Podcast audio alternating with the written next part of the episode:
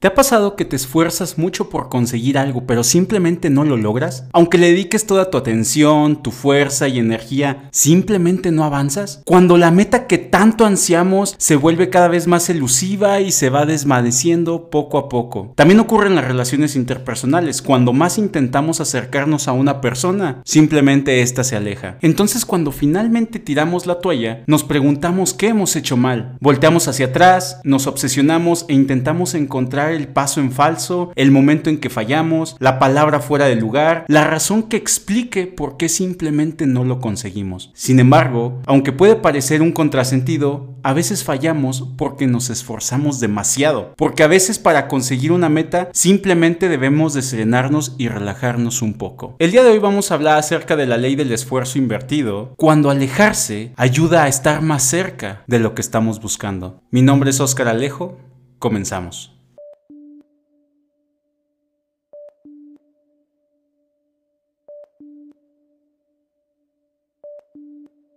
Si no sabes nadar y caes al agua e intentas mantenerte a flote desesperadamente, lleno de angustia, con todo el miedo natural que tienes por no saber nadar, cuanto más te muevas y sacudas, simplemente te hundirás y más rápido. La teoría del esfuerzo invertido consiste sencillamente en relajarte, en pensar que si estás tranquilo y llenas tus pulmones de aire, esto te hará flotar y simplemente no te ahogarás. Esto fue lo que escribió el filósofo Alan Watts. Anhelar una experiencia positiva es una experiencia negativa. Aceptar una experiencia negativa es una experiencia positiva. A todo esto se le llama la ley del esfuerzo invertido. La idea de que cuando más desees sentirte bien, menos satisfecho te sentirás, pues perseguir algo solo enfatiza el hecho de que no lo tienes. Cuanto más desesperación sientas por ser rico, más pobre te sentirás, sin importar cuánto dinero tengas en realidad. Cuanto más anheles sentirte sensual y deseado o deseada, más feo te sentirás al verte, sin importar cómo te veas realmente. Cuanto más quieras ser feliz y sentirte amado, más solitario y asustado te sentirás, sin importar cuánta gente te ame. Cuanto más desees alcanzar la iluminación espiritual, más egocéntrico y superficial te volverás al intentarlo. Debemos de recordar que las mejores conexiones se dan cuando no buscamos conectar. Con la ley del esfuerzo invertido o la ley de retrocesión, Alan Watts nos recuerda que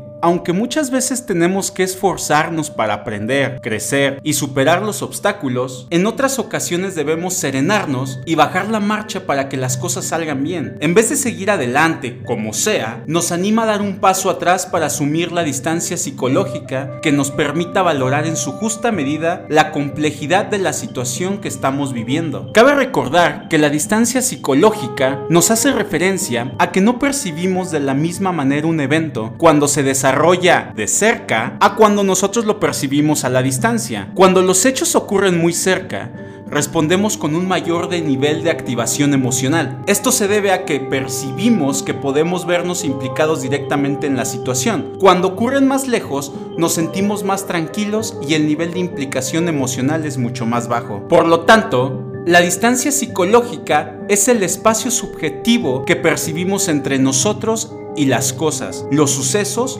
o las personas. Esto es una experiencia de separación de carácter egocéntrico mediante la cual nos convertimos en el punto de referencia y a partir de la que vemos las cosas en perspectiva, como si fuéramos una tercera persona no involucrada en la situación o al contrario, nos implicamos a nivel intelectual y emocional. La habilidad para ajustar la distancia psicológica es súper importante en la vida. Esto lo constató un estudio desarrollado por la Universidad de Michigan. Estos psicólogos hallaron que cuando asumimos una distancia psicológica, no solo somos más propensos a reconocer los límites de nuestro conocimiento, sino que también aceptamos la probabilidad de que el futuro cambie. En práctica, la distancia psicológica nos permite ser más humildes y autoconscientes, siendo a la vez más flexibles y abiertos a la incertidumbre, características clave para convertirnos en personas sabias y equilibradas.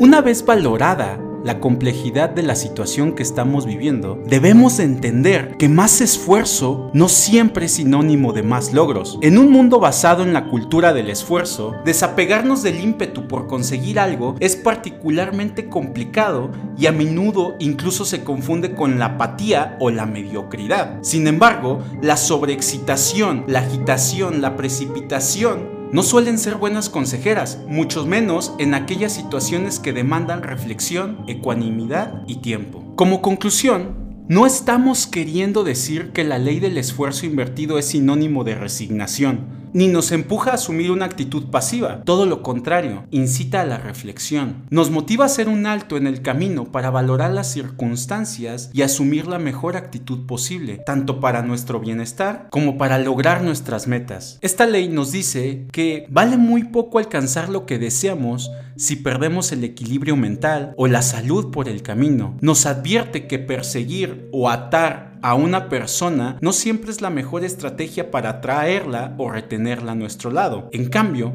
nos propone adoptar una estrategia diferente y aprender a fluir. Alan Watts utilizó una metáfora muy ilustrativa. El agua se escurre cuando cerramos el puño, pero podemos retenerla cuando relajamos las manos formando un cuenco. Cuando comenzamos a relajarnos, también nos permitimos que afloren otras facultades como la intuición. Así vamos aprendiendo a discernir cuando es mejor actuar y cuando es mejor esperar. ¿Y a ti? ¿Te ha pasado?